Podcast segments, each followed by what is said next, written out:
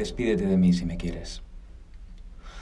A veces se me olvida que me voy haciendo mayor, que el tiempo también me atraviesa. Y luego me miro en el espejo y ahí están mis 43 años. ¿Sabes dónde? Justo delante de mis orejas. Mis patillas son ya tan blancas que, y esto lo dijiste tú, parece que llevo unos AirPods siempre puestos.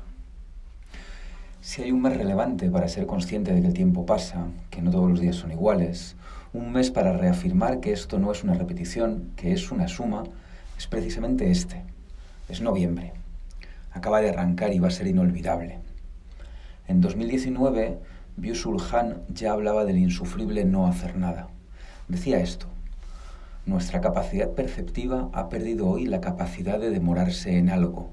Nuestra percepción asume una forma serial, se apresura de una información a la siguiente, de una sensación a la siguiente, sin llegar nunca a un final.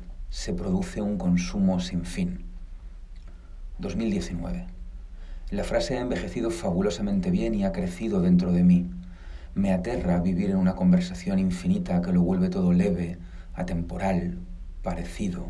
Me aterra la sensación de sin fin porque lo aplasta todo en una sopa irrelevante y en cambio estamos viviendo juntos tiempos extraordinarios. Yo necesito que los días arranquen y mueran. Necesito darte las buenas noches y cruzarme contigo cuando vuelvo de correr. Ese es mi verdadero amanecer. Repaso mis conversaciones de WhatsApp y todo es como un río cuyo manantial se remonta hasta 2020 y en el que no hay más hitos que la reiteración. Hazme un favor, deja de leer y dale a alguien los buenos días. No sé a qué hora me estás leyendo, pero saluda o despídete. ¿En qué momento dejamos de despedirnos? ¿Cuándo lo convertimos todo en una ficción de presencia? En serio, para un segundo.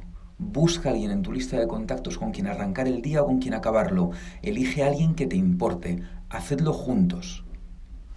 Esto no se trata de hacer cada día cuente. Se trata de aprender a distinguir un día de otro y así poder valorar lo que hemos avanzado. Si estamos a punto de salir de esto, que se note que hay un cambio de plano que nos permita abrir la fuente por la mañana y no seguir bebiendo de la misma charca estancada. Tacos de lechuga y pizza de sobrasada. Madrid tiene ahora mismo un impulso imparable. Somos la ciudad que acoge a lo mejor de la gastronomía nacional y cada vez más una parada interesante para cocineros y emprendedores de medio planeta. El sábado nos fuimos a celebrar una de esas aperturas que ya te digo yo que van a brillar en el Instagram de todos tus colegas creo que se llama Gera, en Hermosilla 4, y es el primer proyecto en España de Marco Carboni. ¿Y de qué va? Pues depende de cómo mires la carta, es un mexicano o un italiano, y si me preguntas a mí, realmente da igual. Es un comedor de platos al centro que se inspira en todo lo que te gusta compartir. Buenísima la pizza de sobrasada, muy rico el ceviche y unos papardele con ragú para rebañar con ese pan que te sirven de aperitivo y que yo pedí de nuevo para limpiar cada plato. Ojo con este equipo. Vienen de triunfar en México y han abierto uno de esos locales a los que quieres ir casi a cualquier hora del día.